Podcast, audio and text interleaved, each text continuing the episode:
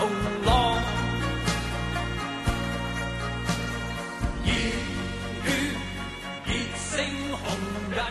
好，各位亲爱的听众朋友们，大家好。啊，欢迎您收听新的一期打架那些事儿。在节目开始之前，还是跟各位说一声，咱们的节目不光可以在荔枝 FM 还有 Podcast 上面收听了，咱们现在这个蜻蜓 FM。呃，也开始在播咱们的节目了。欢迎欢迎欢迎欢迎大家都来收听。呃，对，好啊，咱们今天呢，还是请的是严冲严老师。呃，今天依旧是老马没有来。其实呢，上回 是我们把他轰走了。嗯，其实我也不知道为为为什么一定要请老马来，因为这个可能大家听了这个第一期节目，这个这这个反应也是不太好。因为首先是这个是我的问题，是我后期制制作的问题，这个背景音加的太大了，最后这个让。这个这个这个这个节目整个听起来呢，就是我咱咱们的对话不是很清楚，就跟吵架是一样的。哎，对，最关键的问题还是老马，到这儿他还长声了，呃，确实很讨厌这个人，知道吗？不是不是老马讨厌你，之前没跟人交代明白，咱们应该怎么聊天啊？应该这形式上你没跟人说清楚，以至于这个老马讨厌那一面就都展现出来了，还是讨厌。对啊，咱们。等哪天咱们把老马叫回来，老马回来时候，咱们一块再好好聊。老马，我觉得还是挺有意思的。呃，对对对对对，他基本上在咱们这个节目里头，就是有一种怎么说呢，就是犯圈眼儿的。好吧，咱们先不说他了啊。那个，咱们接着请严老师。今天是我们第一次面面对面的这个这个录节目啊。之后也欢迎严老师加入咱们这个团队啊。嗯。之后从今天这期节目开始，可能大家在以后的节目里头会经常听到严老师的声音。哎，我也特别高兴在这玩啊。嗯。好啊，咱们现在开始。咱们上集说到的应该是枪跟棍都说完了吧？对。啊，枪跟棍都说完了。之后呢，由于这个，呃，我今天先定一个这个事儿啊，就是咱们别聊着聊着就就。就就他妈的煤气罐、手榴弹都出来了，是吧？对对对对对对，咱咱们还是先从您这个经历啊，咱们慢慢的，这咱们咱们咱们多说一点您，对吧？哦。这咱比如说您想聊什么这个战争啊、兵器啊什么的，咱们可以，咱咱咱们可以以后单做一期节目嘛。行行行，我主要是怕聊我大家伙不爱听啊，不行，我就就爱听您的，知道吧？是啊，就爱听我呀。对，我可不爱说呀。呃，那咱们还是先从就是，就先看您吧。您啊，您您想聊什么？您您先跟我说说。聊，其实就聊我小时候学武啊，小时候练武的这点事儿。嗯，觉得就挺好玩。啊，行啊，那您先跟我们说说，您跟您老师之间有没有什么有意思的事儿，对吧？老师当时怎么打您啊，拽回来？操！嗯，这轱辘掐了别播。我呀，我跟你说，我小时候学武啊。老师对我还是挺和蔼的，真的，老师真的不像是，呃，影视剧里演的那些老师啊，非打即骂呀，包括像那个这个一些个什么啊，这个重度的刑法啊，鞭笞，这都没有啊。老师基本上是很和蔼的，那个谆谆教诲，严冲别学了，学不会。我觉得也是，没成为武术大家，跟这个也有关系。对，嗯，就是等于说，您的老师还是属于比较和蔼的。其实现在的武术老师，除了那种所谓师大体校什么的那那种老老师之外，呃，基本上还都算是比较和蔼的，对，没有那种说这个这个对学生非打即骂那种。是，那您跟您老师有没有什么好玩的事儿呢？学武啊，啊，多新鲜！学武好玩的事儿，其实啊。你这么一说，我倒是没想起来什么。那那算了，下一个话题。我我就记得，呃，有一次我老师来几个朋友，他们都都是习武的嘛。那，这个练趟刀，那个练趟枪，这个练趟剑，那个练趟拳。嗯。哎，我就发现我老师以前没跟我唠过，我老师还会练这个。老师害害害怕了。老师练九节鞭。九啊，九节鞭，嗯，软兵器，软兵器，但是九节鞭它还不是纯软，软中硬，嗯，它是一节一节的，大概每节鞭大概有一拃多长，嗯嗯，就铁橛子，不是，那你这一拃多长是不是？有点夸，是不是有点夸张了？我觉得有一中中指长差差不多了吧？干嘛非得是中指啊？他他中指最长了，对吧？没有，他那边大概得有。一拃长左右吧，是您那要一个拇指长，那叫窗帘儿，窗帘儿，窗帘儿，一这咱们别捣乱啊。这九节差不多这么长的，当然有的人这冰刃长短不一样，有的人可能是九节儿，有的人十一节儿，有的人十三节儿，根据个人身高矮不同。对你姚明用的跟潘长江用的肯定不是一个。对，姚姚明的每节都得擀面棍那么长，你说那叫九节鞭？那叫后出火棒。这九节鞭当时我师傅拿的就是就就龙飞凤舞一般呀，神龙见首不见尾。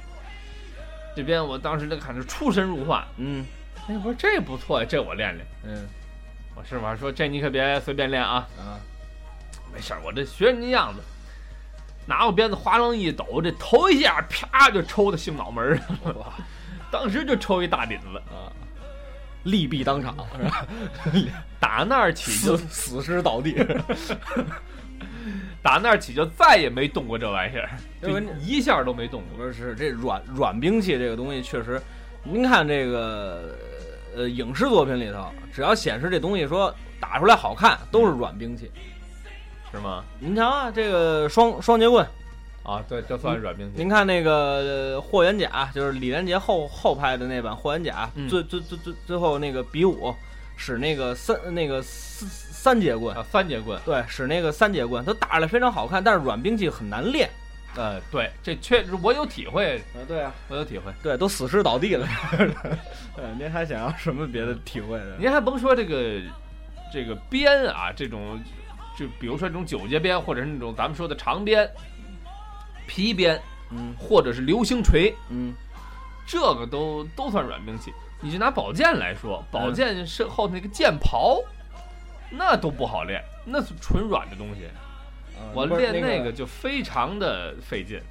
就是咱们先说这个，那那既然说到这儿了，那嗯咱们上回也说了，咱们说说您练这个剑哎，和刀，对吧？既然咱们已经把这个话题说了，那您就跟我们聊聊。那您先说这个，您学这个剑嗯，是什么剑？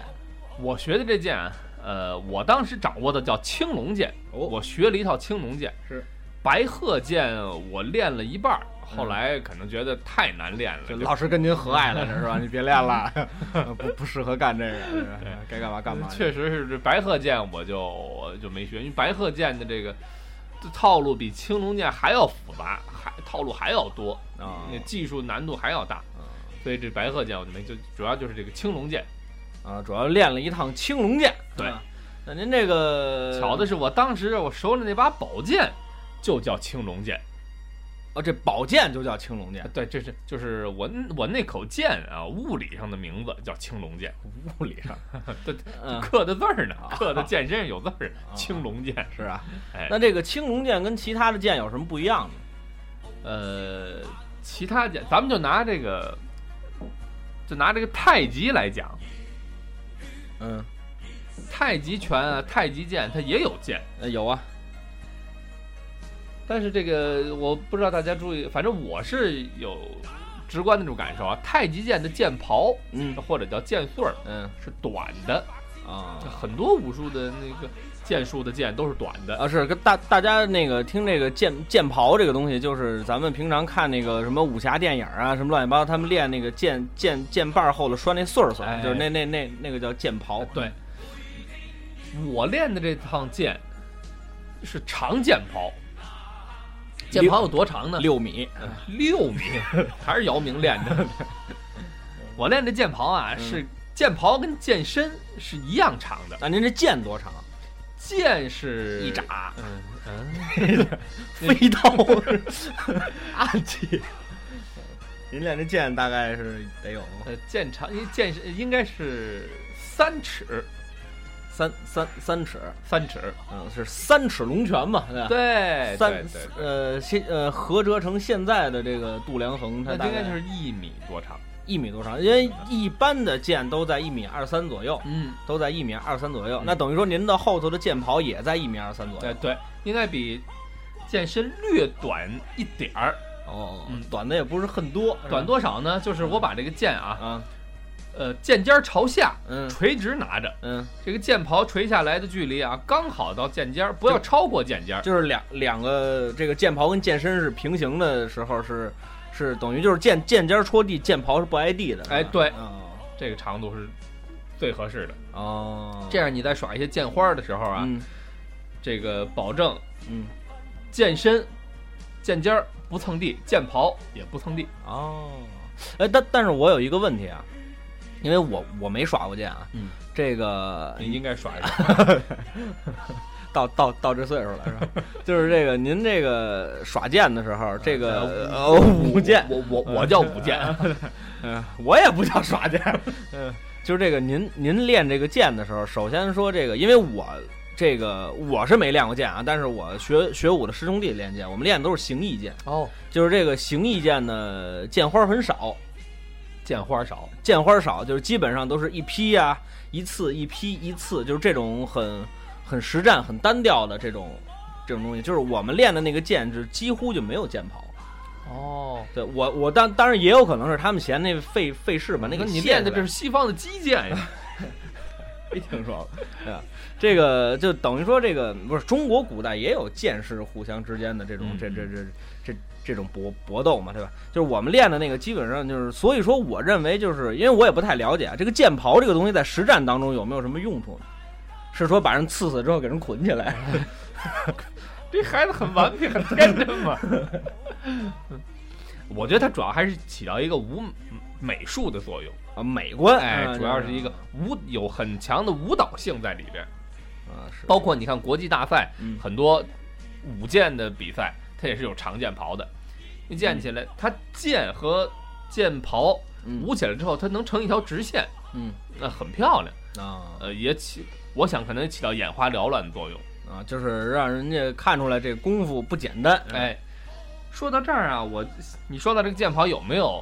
呃，就积极的作用实际的作用呃我曾经看过一部电影叫《天下第一剑啊，天下第一剑啊》，，那里边所谓的那个天下第一剑，嗯，它其中就很好的利用到了剑袍。拿来抽人，哎，他那剑袍里可能还有暗器，就比如说里头有有有铁链子呀，或者是有那个那个荆棘的刺儿啊，啊，拴了一个铅球，这还是练流星锤的。所以说剑袍子不好练，剑是一幌子，其实就忘了打。这位脑浆迸裂，您说这位剑术多高不知道？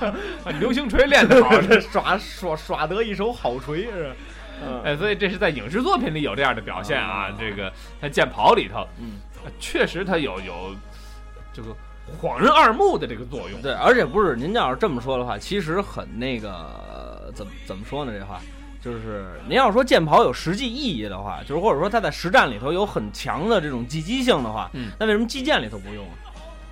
对吧？那为什么这个日本武士刀后头，你看指挥刀后头可能有挂穗儿的，嗯，但是你看过去日本浪人带那个刀是没有穗儿的。我觉得这就跟这就跟中国武术的这博大精深有关了。他武术它这种不单单是为了技击而技击了。嗯它不单单是这个表现在技击方面，它除了技击以外，还有其他的作用。你比如说，在中国过去古代的很多这个舞蹈表演，就是从武术演变过来的，从格斗嗯演变成为舞蹈表演。嗯，那于还有从还还有从舞蹈表演转化成武术的，您知道吗？这是什么？呃，当然这这就不是中国了，是巴西战舞。哦，我不知道您玩没玩过一款游戏叫《铁拳》。我看我这玩过玩对，，那《铁拳》里头有一个有有一个黑同志，有一个、对黑没事黑人同志干嘛？嗯就是里头有一个一个一个一个黑人呃斗士，呃对，有一个黑人的选手，哎哎有有一个黑人选手，他就是巴西人。嗯这我记得还一女的也是，就是跟那儿各种跳，就是跟那儿跳一种舞。啊之后这个在这个舞这个舞蹈里头掺杂着一些技击的动作，这个叫哦巴、巴西战舞。它的那个音译的那个名字我忘了，嗯，但是这个我听说当时的传说是这个，因为巴西当时是处于一个殖民地的一个状态的时候，西班牙，呃，对，是处处于这个西班牙殖民地的情况下的时候，当局是不让巴西人习武的。哦，这不让他们习武怎么办呢？但是他们又想保卫自己，又想把侵略者给赶走，嗯，怎么办？他们就佯装在跳舞，嗯。实际上这些舞蹈里面暗藏杀机，嗯。所以这就是巴西战舞的这个这个叫什么呀？由来啊、哦这就是从舞蹈转化成武术的这个过程。你说这些文化监管部门也没有长眼睛，这呃那是打架，你看不出来吗？不是他，他愣告诉是跳舞，呃，不过那个巴西站我看过一个一个一个纪录片他就是跟那儿呃扭着嘛，就扭着扭着扭饬嗯之后，单手一扶地，叭就这么一踢，就类似于旋子呀、翻子对对对脚啊，啪一踢，他的那个力量就是是当时测试的四个人里头力量最大的，哦，就是当时测试其。他那三个人都是干什么的？有有空手道啊，比如说有有泰拳呀、有这个这个跆拳道啊，嗯，就是他们就是这四个哥们儿里头，那个八旗战舞的那大哥抽出来的劲儿是最大的。啊，这可能一个是他个人的力量有关，可能再一个，我觉得也是跟他整个这个身体动作形成的这个这个运动轨迹啊都有关系。啊，对对对对你比如说这个跆拳道，他可能只是停，又要跑题，我给他扼杀在摇篮里。好好好，咱们接着说这剑啊，剑术剑术。对对对，剑剑术啊，刚才你提到了，就是你的那个剑法可能，哎，比较注重两个时效性动作，嗯呃，刺劈。嗯嗯嗯。实际我在练的时候，我这套剑法里头也有很多动作，比如说刺、嗯，劈、嗯。抹、撩嗯。啊、点、嗯扔是吧？嗯扔，还是飞刀是吧？招假货这，这个就是可能有所区别。嗯那你这可能，比如说啊，真的是咱们你跟我在这个疆场上动手了，嗯你使一口宝剑，我使一口宝剑，那可能在疆场上使宝剑，那怎么没有啊？对不对？啊，是是是，您您接着说，这所有当兵全死绝了，就剩咱俩主将了，哎，对吧？那决斗那可不就你使一口宝剑，我使一口宝剑嘛？对，对吧？你这一个都没有了，你使一口宝剑，对吧？嗯我，捡你们火炮，你怎么那么孙子？所以这个那就看咱俩的谁的呃武艺更高了。哎对啊你可能就是突出的是叫一招先吃遍天，对，哎、就就这一一击制人，嗯，而可能在缠斗起来，我的运用的手法有可能就会比你多。嗯当俩人在近身的时候，嗯啊，我的抹呀、点呀、啊撩啊这些动作，嗯 可能呃就会更多的发挥用用途。嗯啊，但也许我还没等到你近身呢，一下就被你你的一击就毙命了，这但是我都有可能。但是我认为实战里头是这个，就是所谓的一一招先吃遍天。嗯，就是他不是说这个这个实战不代表那个就是搏击比赛。就是搏击比赛，你肯定是要有技技战术的，嗯你不可能上来兵帮我四就跟人打，你打到第第五个回合，你体力跟不上了，那那哎那那那那个不可能。就是在街斗的时候，基本上是冲锋，就走马过凳，胜负计分。就是因为你在，就是咱们可以这么想，一个职业的拳击运动员，嗯，比如说一个金腰带的争夺赛有十回合、十二回合的，对吧？嗯有有这种回合制，就不可能说你看这两个人上来没有说乒乓乒乓乒乓乒乓打的，对吧？上来之后也是先刺探刺探刺探，对吧？拿第一回合一般都是这哎，样。对，拿这个前刺拳去，哎，对吧？这招招一下你，对吧？这拿这这招一下人对对吧？就是看 看个快脸，挨揍了。这招啊，对吧？你不是他肯定也有一定的战术嘛，对吧？哎你有有可能是这个这个这个呃试探性的呀，对吧？之后或者说是用一些动作，或者说怎么样来激怒你，嗯，就因为人只有在进攻的时候才会有破绽嘛，你纯防守的时候，你的破绽是很小的嘛。对呀，之后去刺刺探你嗯，出现机会，梆一个后手拳才上去了。就是说，不是这个，你看没有那全运动员上来说“操你”，对吧？这很泼妇 打架对对，所以说他需要有一定技战术。但是就算是这样，啊。你，看打到最后几回合的时候，两个人也是很累的。那当然了，两个人看三个回合，可能持续下来时间也就是不到十分钟的时间，哎可能也不超过五分钟。对，那个就是很累的，就是嗯你当那会儿就是基本上，当然也有在最后一回合 KO 的啊，嗯啊，就是当然可能是你的体力也是跟不上了嘛，就是被被 KO 的那一方。嗯所以在街斗里头，你没有这些技战术，你没看俩人街面上打架，先上来先刺拳，啊，对？吧？这就是很少有这种，嗯就是除非俩人都练过，对吧？咱咱咱咱们俩来来，但是基本上在街斗的时候都是迅速解决战斗。啊对，迅速的解决战斗，就中国武术的核心也是用最短的时间，你消耗最小的这个成本，你这个这个来击倒对方嘛。快打慢嘛。啊，对，之后这个，所以说，呃，我比较相信这个一招先吃遍天。比如说，过去形形意拳有一个老师傅，当然这个这个老师傅咱们都能单做一期节目了，啊叫郭云深。嗯郭云深先生有一个绰号叫“半步崩拳打遍天下半步崩拳，”。，对，形形意拳有五行，您知道吗？哪五行？啊，金木水火土啊，哦这这哦哦哦 哦，五行。我不知道这形意拳的五行是哪五行？形意拳是金木水火土，哦，五行对五拳，五拳是五拳是劈崩钻炮横，你看这多有讲究。哎，对，哎，劈崩钻炮横，这其他咱们不说，就说这崩拳，啊！崩拳是就是往前走一步，叭，当然这个大家可能就听不见了，就是不是看就是看看不见，大家就想象一下。下回咱做视频节目，让他给咱们来来。对，就是半步崩拳打遍天下哦。崩拳是形意拳里头最就是五行拳里最容易掌握的，哦，是五行拳里最容易掌最容易掌掌握的，他会这半步崩拳就能打遍天。那咱们都学半步崩不就完了吗？不是，但是你得说人家郭云深下多的能能耐，哦就是人下多的功夫。对，就不他当时在在邻村就是他去旁别边的村儿，对，去别的村儿跟老师学拳。嗯，他学完拳，打着崩拳回来，这是为省公交车票。那 干嘛打着崩拳回来？他就是这个什么嘛，对吧？他他他他这个，你管着吗？你 这不是稍微的有点儿跑题了吗？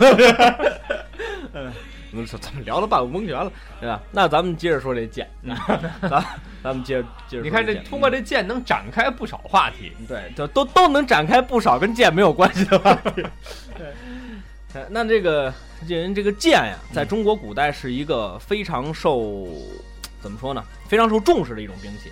对它在呃一段时期内，甚至于说这个剑已经变成一种所谓的礼器、饰品，哎，就是出现在这个大家面前了。就是他已经说，呃，所谓的剑客，嗯，可能还有，但是很多的这个文人，就是佩剑是一种时尚的一种、呃它一种象征。呃，不是不是文人佩剑，而是呃侍者，就是呃天子、大夫、嗯士，就这是贵族阶层才可以佩剑。你像韩信，嗯韩信当年就是他是士族阶层嘛，所以他有权利配一把宝剑。嗯，结果就因为他配这口宝剑，还让这个地痞流氓小混混给欺负了，OK，啊！所以说这个胯下之辱。嗯，哎，就韩信胯下之辱就是这么来的。嗯，所以这个配宝剑就成为贵族阶层的一种身份的象征。对，由于宝剑又是一种兵器，嗯，寻常老百姓不能使用，对就不能拥有。对，那所以给你一把剑，你也不一定出拿出去，你会打打架。嗯，对，不，你就有宝剑，你就杀头的罪。嗯，所以你贵族阶层佩戴宝剑就是身份的象征了，说明剑的规格要比其他的兵刃都高。对，你没有看那贵族阶层腰里掖着个狼牙棒到处转悠的是吧？什么贵族，什么形象？嗯，对，就是因为剑这个东西很中国，就是只有中国剑。因为西方那种大剑我也见过，嗯，但是我真的觉得就是中国剑的整个的这个款式啊，这个什么还是非常真的是很漂亮。漂亮中国的剑随着这时间的变化，它也有也有演变。你看先秦时候的那个宝剑，春秋战国先秦时候那个其实叫匕首，合适。呃不，它也有长剑呀。嗯，呃越王勾践剑就是长剑呀。越越越越王勾，我我听说啊，当然不知道这事儿真真假。据说越王勾践剑当时是发现的时候，它被石头压着呢。呃，这具体它发出土的样子我不太清楚，嗯。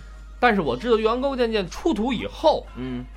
经过清洗，嗯，它仍然非常锋利，你看看，就是几千年前的宝剑出土以后，把上边的泥土嗯擦拭干净以后，它这个拉纸张嗯，就是轻轻一拉就能拉，桌子坏了。嗯，就瞬间就是一挺厚一摞纸，嗯就很多张纸都被拉开了，嗯好像听着好像拉纸张不算什么。嗯，你想，你想想，软的东西是最难拉的。呃对啊你劈水试试，嗯，对吧？对，一下这宝剑就锈了。什么破剑？反正确实越王勾践剑，你嗯出土的时候仍然锋利无比。当然，我们科学家们不敢拿它去什么这个切金断玉啊，对，捅个人，万一真是嘎达一下折了，是吧？赔不起。国家不让。确实，就说明那个时代的人的那个铸剑工艺已经非常高了。嗯，现代人想模仿着再造一把那个剑都非常非常的困难嗯，所以说也不知道人家当初是用了什么手段、什么技术啊，不知道什么工艺。现在科学家们只能摸索着、试探着猜测某种工艺。所以那个剑，你看那个剑当时还是青铜剑，到后来慢慢发展成为铸铁的剑。铁铁器，嗯，包括现在还有不锈钢的，呃，对。这剑随着它工艺的发展呀、它这个材质的变化，它剑的形状也有了变化。什么变化呀？你看最早元工剑剑剑身很宽，等到后来出现铁器以后，剑身慢慢变窄，这跟它先进的制造工艺有关系。现在你看现在的宝剑就不锈钢剑，呃你钢板尺就更窄了，是不是？对对对对对对对。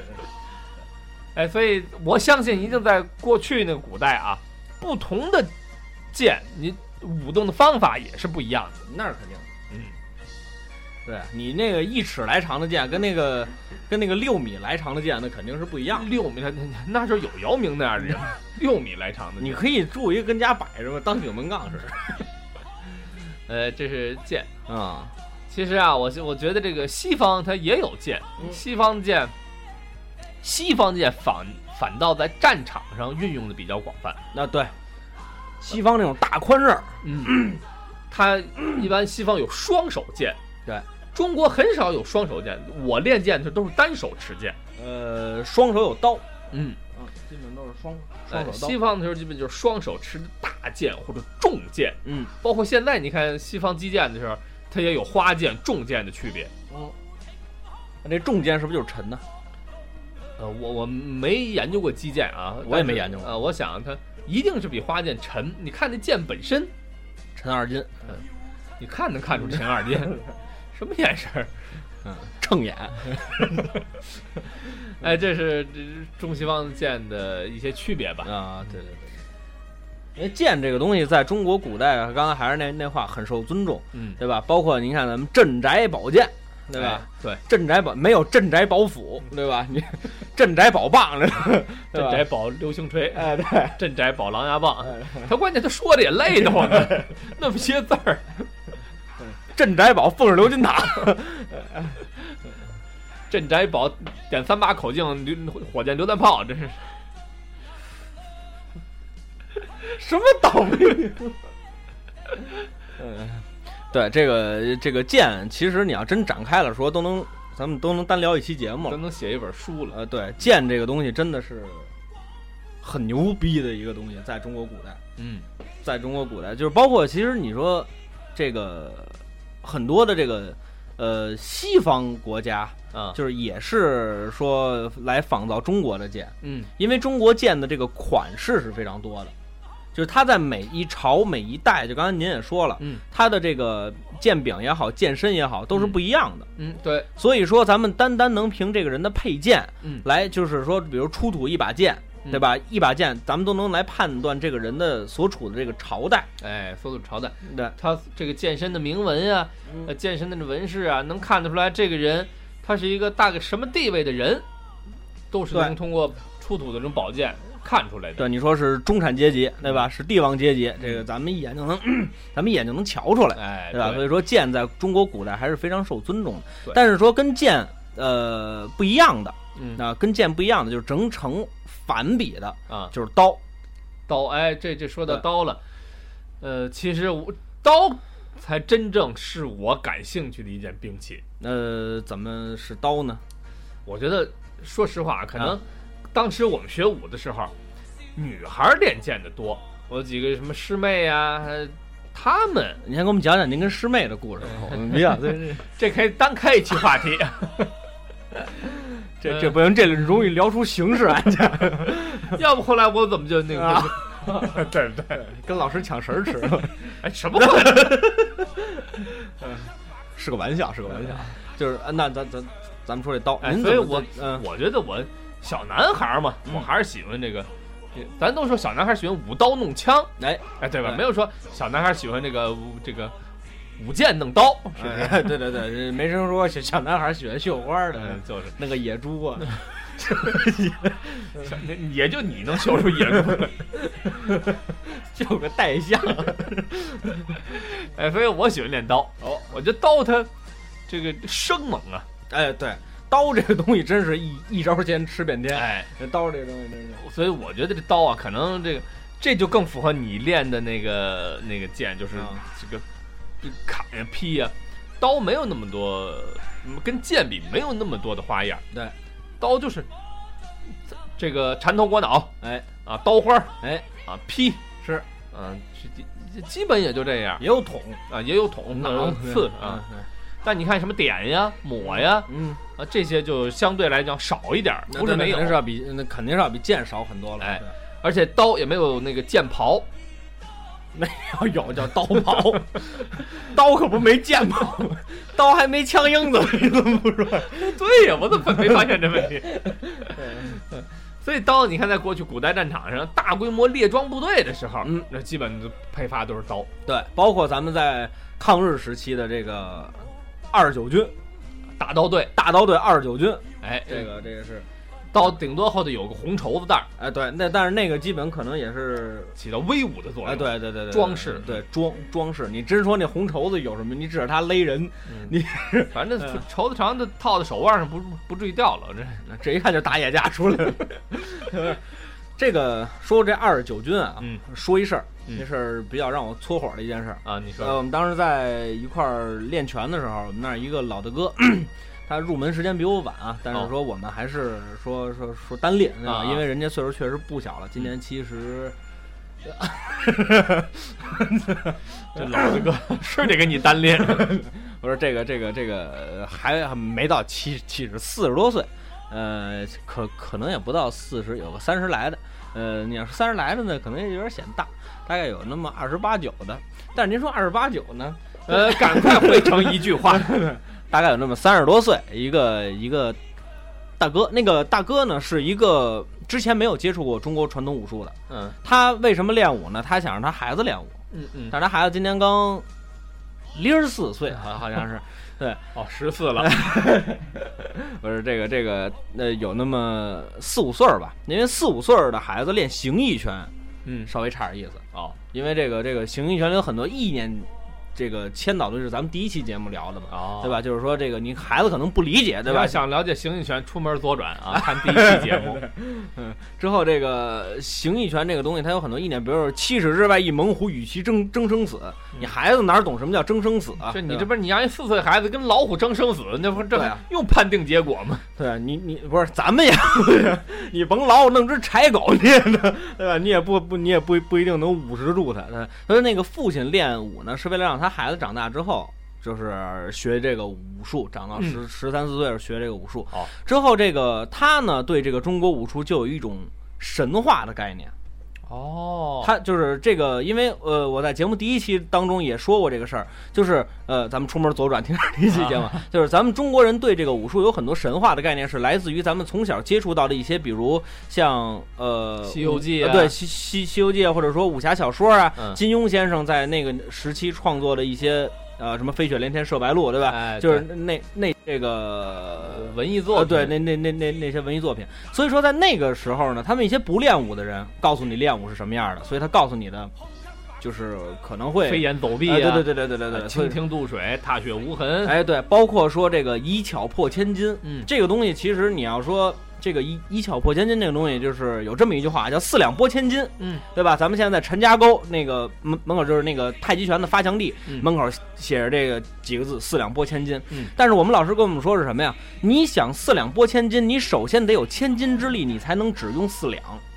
哎，就是最后还是说白了，功夫这个东西是一力降十会。哦，功夫这个东西是一力降十会。你真说招数啊？呃，不好意思啊，听众朋友们，刚才我是跟楼上的装修队呃沟沟通了一下啊，他现在已经同意呃下午再干了 啊。咱能不能不说这么水的内容啊？这个 没事儿，没事儿，没事儿，没事儿。就是观众朋友们乐于听这 谁乐意节目的听这？节目当中的失误是吧？这个咱们接着说啊，就是说这个你所练的这些招式，嗯可能在理论上破一些招式，在理论上是可行的，啊但是你真正在实际作用当中，可能它的用处并不是那么大。这就跟我们上小学似的。你说，比如上小学，你学那些个语文、数学、微那个加减乘除啊，嗯包括一些其他的知识，嗯，你生活当中可能用不上，但是它作为基础理论，你必须要掌握的。它一方面是基础理论，一方面是你得就中国是应试教育嘛，就是它得有的不不不，我说的不是这意思，我就是说这些东西你你可能生活当中用不上，但是你作为进一步学习的时候，嗯，呃，这是必要的一个阶段。但是你进一步学习的东西，你不更更用不上吗？那那你为什么用不上呢？对吧？你当你当你比如说你想练这个，就拿咱还拿练武来说，嗯你想练这个，就拿我来说练剑，嗯你要耍这个剑袍，嗯你要把剑袍跟剑身舞成一条直线，嗯你如果没有之前练棍的那个基础，嗯，你棍你都耍不成这个棍你都，这也有点难，这个。这耍不成直线挺难的，这你都没有耍棍的那个，没有耍棍的那个基础，你就根本不可能练这个剑，嗯嗯嗯，对吧？嗯。所以这武术也是，它一定是由浅入深的，很多基础动作，马步啊、丁步啊，呃呃，这个呃这个丁家横练的步子呀，嗯，这都是基础性东西，不不不能说它没用，对吧？嗯？咱咱们教育上的东西，咱们先不说了，这个啊好好这个这个东西哪天咱们再开一别的节目，咱 那个节目这得开六期节目了。对对对对对。之后这个咱们接着说啊，就可能说这些东西你真正实际运用当中，就是可能它的用处没有说你的劲儿大嗯啊那么那么直接，对吧？所以说这个当时他就跟我说，在这个网上有一个叫破风八刀，是据传说当时的呃大刀队二十九军，嗯。他们这 二十九军大刀队，嗯，他们这个 大刀队成二十九军了，之后这个他们当时练的八招，他们当时他跟我说，他当时总共练了八招。哦，之后当时我就很搓火，嗯。就是因为我很很生气，就是因为这个你可以细说武术家，啊，你可以细说霍元甲，你可以细说黄飞鸿，嗯。对吧？这个前前那个那那几年不是那个李连杰跟那个霍家的那个后人打官司，不是也啊。李、李连杰赢了嘛，对吧？嗯嗯，就是你可以细说他们，嗯。但是你不能细说革命先烈，哦哦，因为当时是篝火在这儿，呃，对，当时的这个这个咱们的革革命先烈，无论你是哪个党派的啊。你真的是一寸山河一寸血的拼回来的，是。就是只有就是他们真的是用身躯来铸造着我们今天的幸福生活，嗯对，对吧？无论你是哪个党派的，嗯。无论你是哪个党派的，当时抵抗侵略者的时候，你只要开过一一枪，你就是革命先烈，绝不能细说，嗯对吧？那现在这电视剧演的这些大部分抗战题材片，就就都得枪毙这个，呃，不是，我说句实话，我啊说句实话，我没怎么骂过人啊，但是我跟你说，这帮人就是臭傻逼。嗯，确实，我觉得他们拍那玩意儿真他妈的不是玩意儿，就是因为太他妈的，就是你怎么怎么能这样呢？气死我了！之后这个这个这个就是咱咱们接着说说回来，他就对这个破风八刀啊，嗯，深信不疑。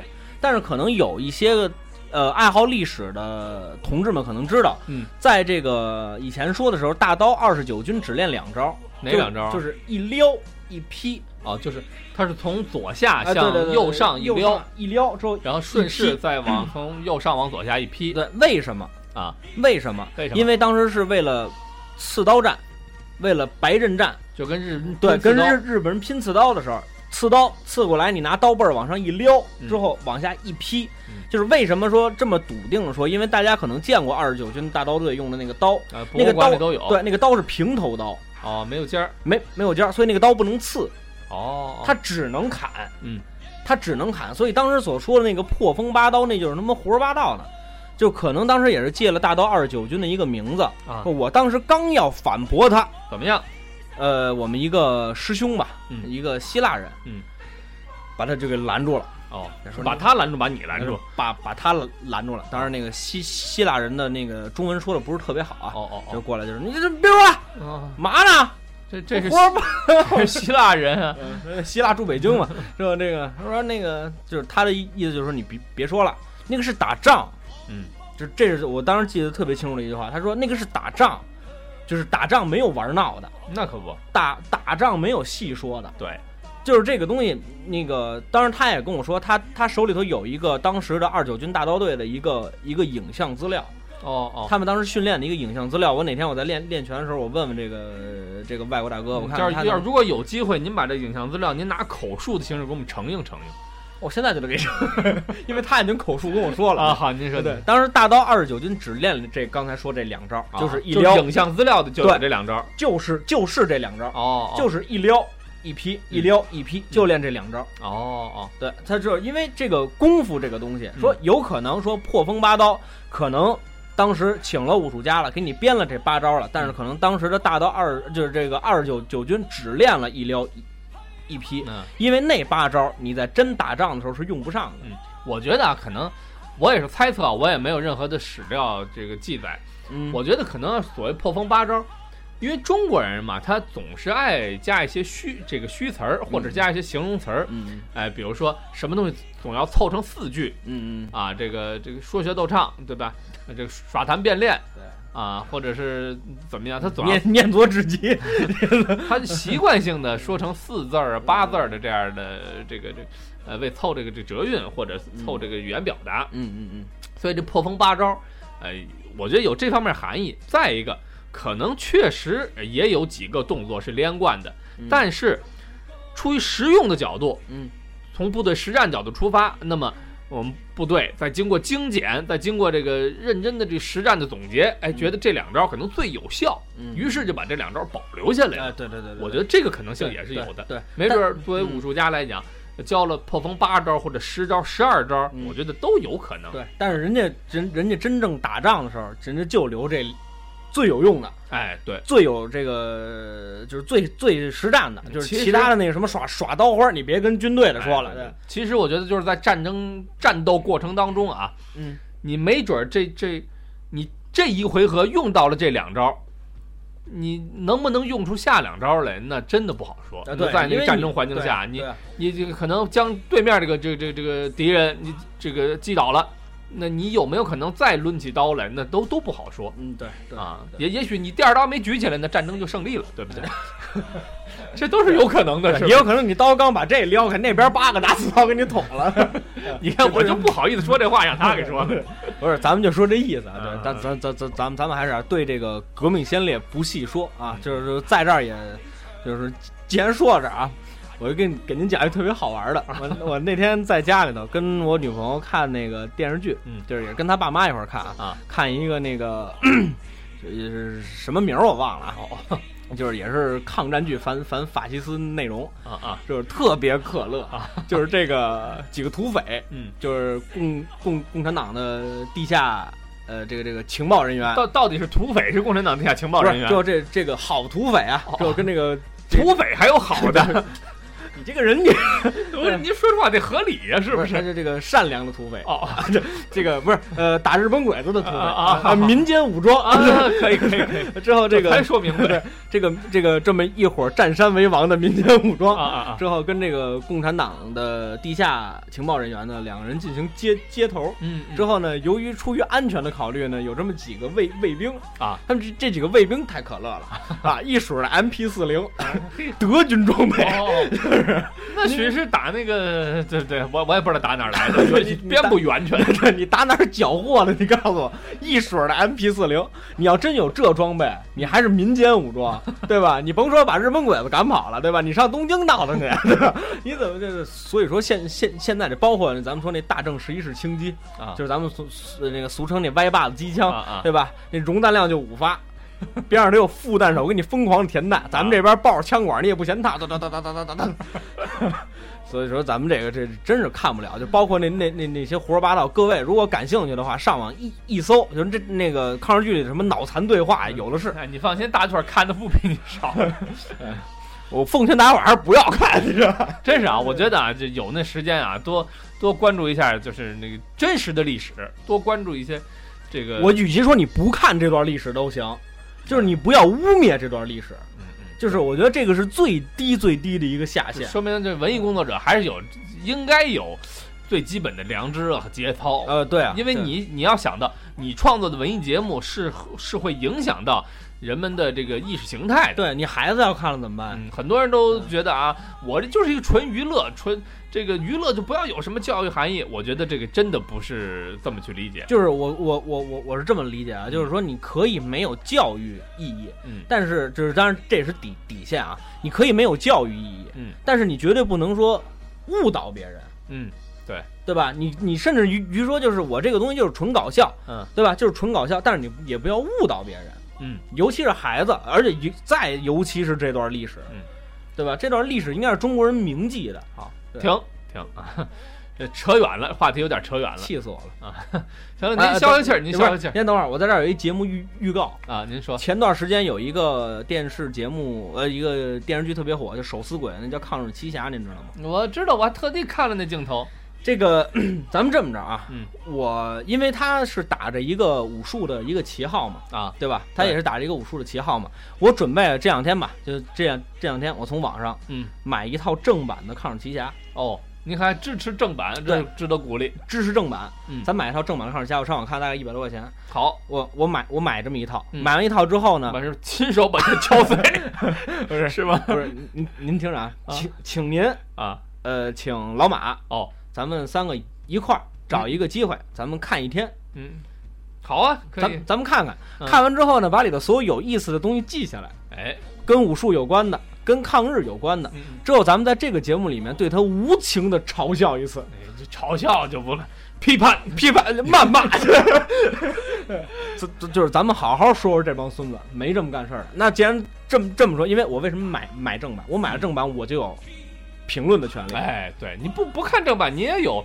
对，嗯。这不呃，可能就不太 不太理直气壮了，对吧？嗯。我我我我买一套正版之后，在咱们的微博里给它晒出来。好啊，哪哪天咱们要没事儿赶周六日，呃，或者今儿这日日子口，您就来来来我们家嗯，咱咱俩把那可乐的地方咱们都给它记下来。正好啊，我还认识一个朋友，他是一个编剧。哦，啊，他就是他创作过一个剧本，嗯，就是传奇、武林、神话、魔幻、科幻、抗日、武侠大剧，知道吗？这大剧叫《指环王》是吧？就就就是一个一个抗战题材的系列大剧。啊啊，不对，我有如果啊，他要是乐意，嗯，咱们把他同样请到我们的这个 演播现场，可以可以可以一块聊一聊啊。可以可以，没问题没问题啊。行，就聊一聊他是怎么出于这生计的考虑，怎么跟导演 受不了这个潜规则，迫于这个生活的压力，编出这样的这神奇大剧。对对，怎么样的这个剥削，对吧？怎么样的 哈？咱咱咱咱结结果他听完咱们这期节目以后，嗯他觉得哎，对你们谈这些武术观点，哎，宝剑剑穗里能有暗器，于是就加到他新剧本里了。挂流星锤是吧？咱们就是千古的罪人。嗯咱们还是接着说您啊，哎哎，这个接着说您这刀啊，嗯，接着说那刀，您咱咱咱们都聊半半半天刀了，啊您先跟我们说说，您练那叫什么刀？我当时练那项刀叫五虎断门刀，五虎断门刀。对，听着挺挺牛逼的样子。这听着挺威武，对是不是？对对对。我也觉得挺过瘾的，但呃，实际上呢，实际上就挺威武的。啊，那这个刀法是这个走小巧为主呢，还是这种大开大合？大开大合，大开大合大开大合，哦我就喜欢这大开大合这动作。是吗？嗯啊，当时这是，我记得你看有段相声里头啊，呃，就说这个下雨的时候练刀，嗯。啊，刷刷刷刷，只见刀光不见人影，嗯，这个练完之后身上连半个雨点都没有，哎。啊，就是好像形容啊这个刀啊把这雨水都封住了，哎，形容这刀法快。嗯。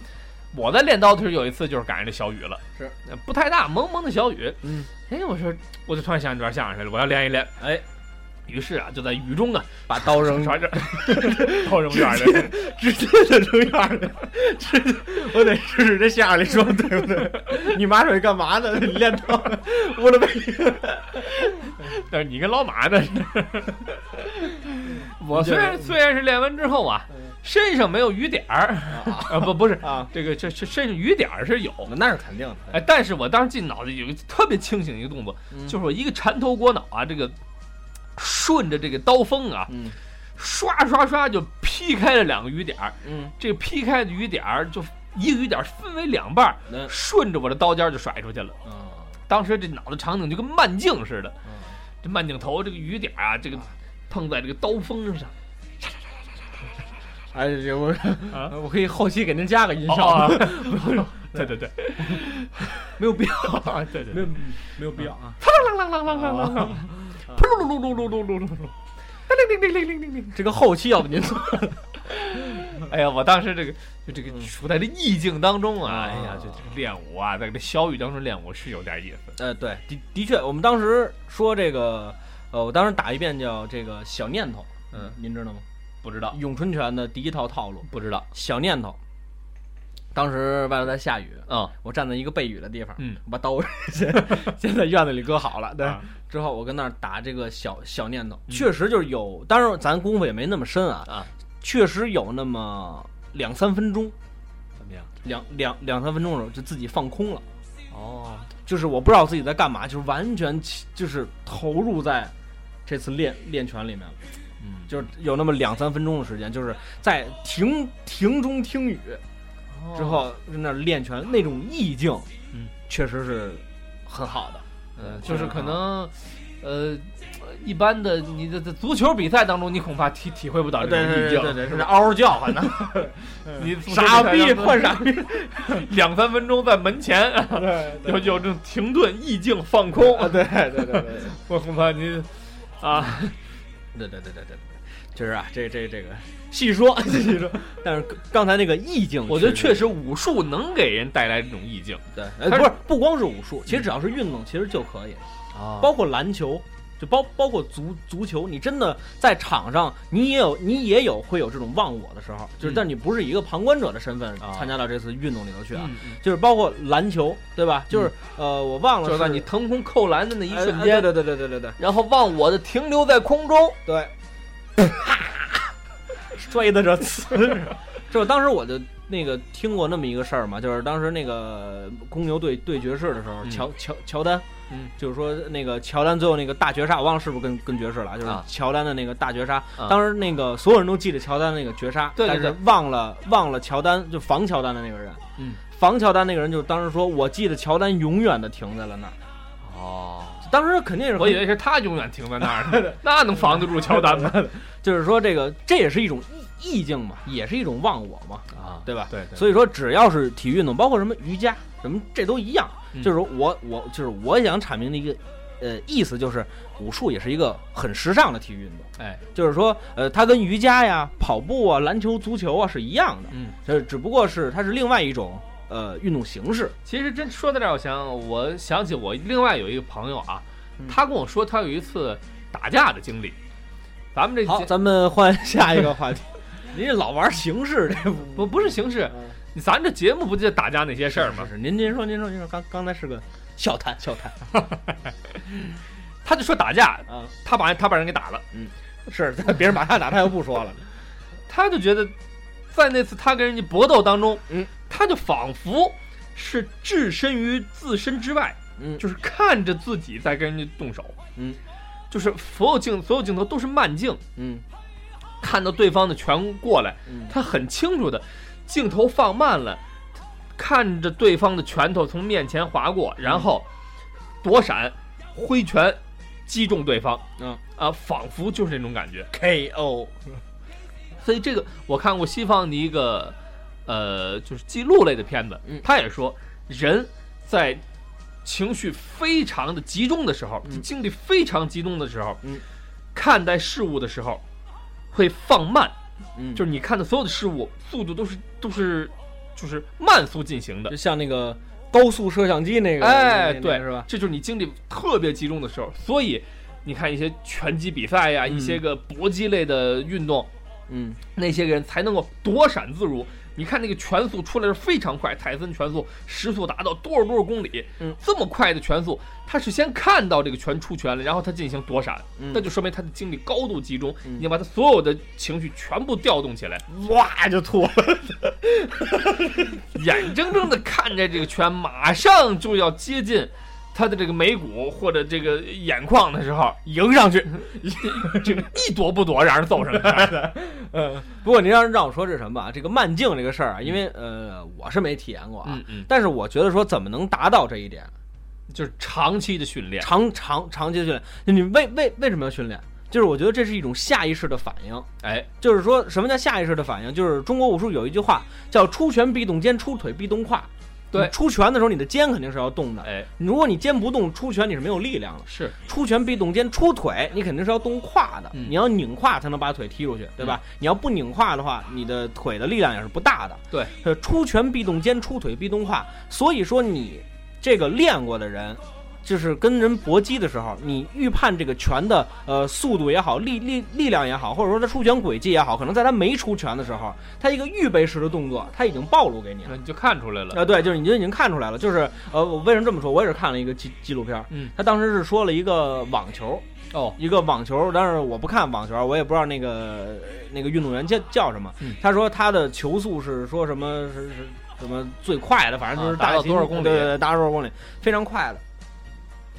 一般的人接不住他的球，哦，但是他的教练能接住他的球。那是为什么呢？之后他们做了一个实验，是不是教练比咱们反应快啊？啊，对吧？是不是球飞过来的时候，这个反应说迅速啊？嗯这做做了一个实验是什么呢？是扔扔尺子，嗯，就是记者把这尺子拿得很高，之后这个人在这个手跟啊很多朋友都做过这啊，样的对对对对对对，实验叭拿住之后，嗯那个运动员是拿拿到的是七英寸，哦，呃，教练也是七英寸，嗯，那就说明他记者也是七英寸，哦，那说明教练不比别人快呀。对他不比别人快，但是为什么？因为那个运动员是他手里头调教出来的，哦，他的击球动作，嗯，就等于说这个他一挥拍儿，嗯，就是咱说老百姓话，你一撅屁股知道你拉什么屎，哎，对，你看多通俗易懂，对，就是他一挥拍儿，我知道小贼啊，嗯这么来是吧？那么给你这么打，所以说他在没击球之前，他就已经预判到他的这个球往哪边走了。嗯，你不行给教练换个网球机，你让教练接一试试。哎 你给教练换一棒球手，你让他打一试试，对吧？哎，哎，所以这个武术啊，就是你其实真正的好的武术家、大家，他绝不是说哪门拳术厉害，他一定是他自己的修行，他自己的这实践，嗯。呃，造就了他的那个武术成就，嗯。他自己刻苦的训练，极大的天赋，嗯哎，让这些个武术武武术这个他的那门拳派哎得以弘扬光大。是是是是是。嗯，那是肯定的，那是肯定对。这样吧，那个呃，关于刀剑，您还有要说的吗？呃，哎，说到这儿，我再补充一点啊，您说，既然说的刀剑这两个词搁在一起了，嗯再推荐大家看一部电影，也是一部好电影啊。呃，但但这轱辘就不要跟刚才那个那个抗日的那个情绪联系到一起了，因为这是一部日本电影，叫《罗生门》。哦，呃，黑泽明导演的一部非常经典的影片，黑贼明，嗯，非常有哲理，嗯，故事也很有意思，嗯，但是这个可以跟这个主题没关系。嗯，我要说的是，它里头有两个人物，一个是强盗，一个是武士。嗯，这两个人，影片当中有一段非常精彩的打斗。哦，这个强盗使的就是一口中国宝剑，嗯，这个武士使的是一口日本的刀，武士刀，哎，日本武士刀。那么这个影片打斗，我觉得是我所看过的武侠呃武打电影里头打斗最接近于真实的。嗯，呃我认为真正的这俩人打起来了就是这样，嗯呃，你你你给我一下，我给你一下，没有那个咱们中国那个武术电影里插招过式，嗯连续的这个进攻嗯啊。一般你看中国电影。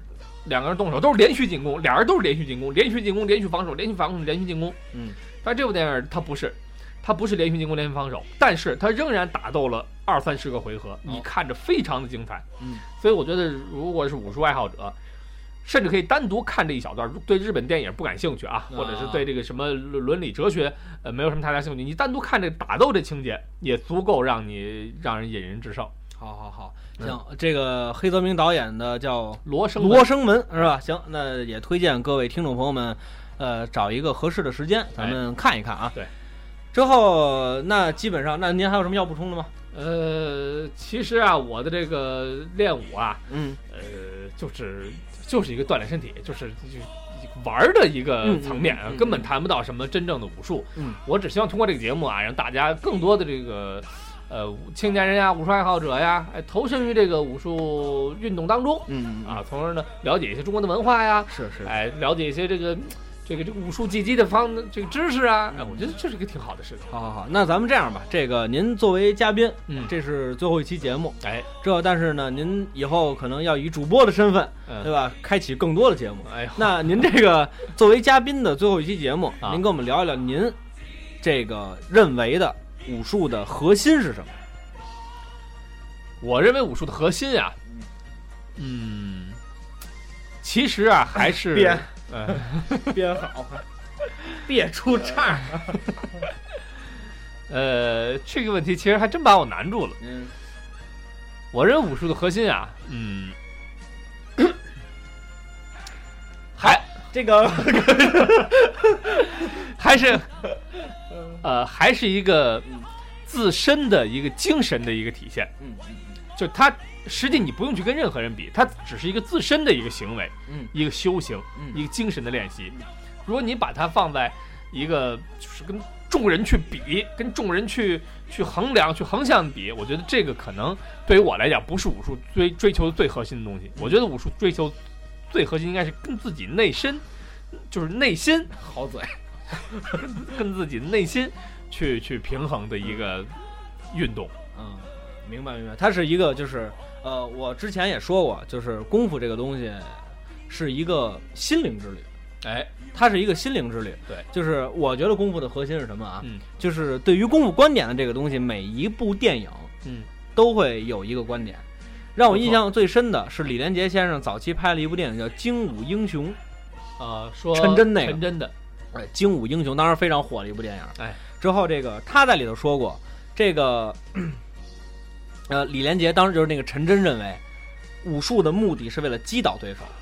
哦，嗯当时那个那个黑龙会的总总教头，嗯他说这个武术呢是为了说把自己的体能推到极限，就是刚才您说这是什么天地万物什么，啊他是认认为是这样的，嗯就是说我开始认为是李连杰对嗯啊，你武术就是为了击击倒对手，嗯，对吧？嗯，我后来认为这个这个这个这个黑龙会这会长对，哦，对吧？就是他是为了把自己的体能推到极极限，嗯但是我现在认为嗯他们俩都对，都对都对，啊，这是我对武术的理解。这就是人格分裂的表现。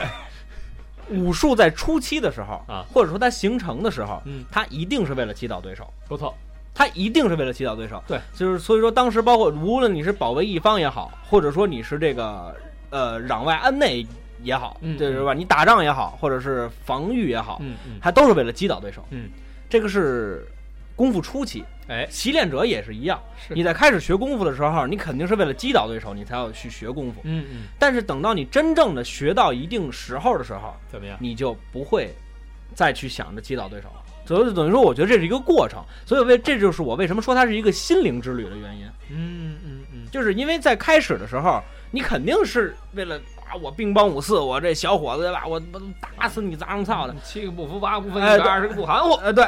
但是等真正你练到一个，就是咱们可以看那些老武术家的照片一个个往那儿一坐，跟文人一样。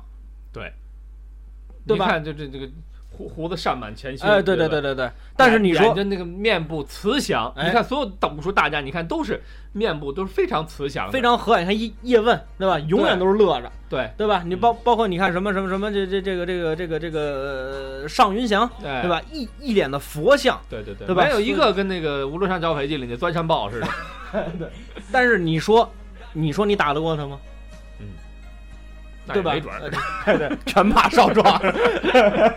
对，先来一张手雷，抓一把石灰是吧。所以说这个就是说，它是一个心灵之旅。是是，开始的时候击倒对手，嗯，到最后是跟自己去比较。当然了，这个只是我们两个人的观点，对对啊，对吧？后来到你看到武术大家就天天想怎么能击倒自己。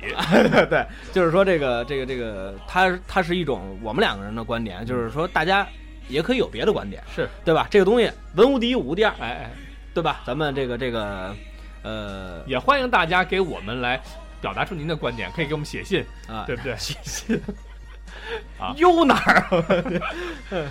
之后咱们这个这个，如果您想跟我们交流啊，嗯还是说这个在新浪微博哎关注大家那些事儿啊，因为这个咱们在呃荔枝里头的粉丝不算少，九九十多位，但那这是这都是武术的知音啊。但是这个新浪微博才十九个粉丝，我也不知道 大家是这什么情况啊。这就说，如果想跟我们交流，有什么观点，之后这个这个您就在那个新浪微博打架那些事儿上啊，你跟跟我们说，因为要不然我们也不知道怎么回答您，对对，对您？给我们写信。离不开这写信了，对吧？呃，行行吧，那这个最后还是咱们说一下咱们节目的收听方式啊。好好，呃，这个如果说您想在线收听节目，就关注新浪微博“打架那些事儿”嗯如果说您想这个关注咱们的节目，现在啊，听好了啊，有荔枝 FM，有蜻蜓 FM，还有这个 Podcast 的这个就是咱们所谓的播客啊，荔枝 FM 精选里面搜索“打架那些事儿”就能收听我们的节目了。好好，啊，这个感谢严冲老师啊，作为嘉宾的最后一期，呃，之后我们也会尽快的约起来看《抗日奇侠》的这个计划啊。哎，对对对，呃，我想必这应该是一个非常火的节目啊。没错没错，希望大家多多关注。啊，好吧，那感谢各位呃的收听啊，咱们下期再见。再见。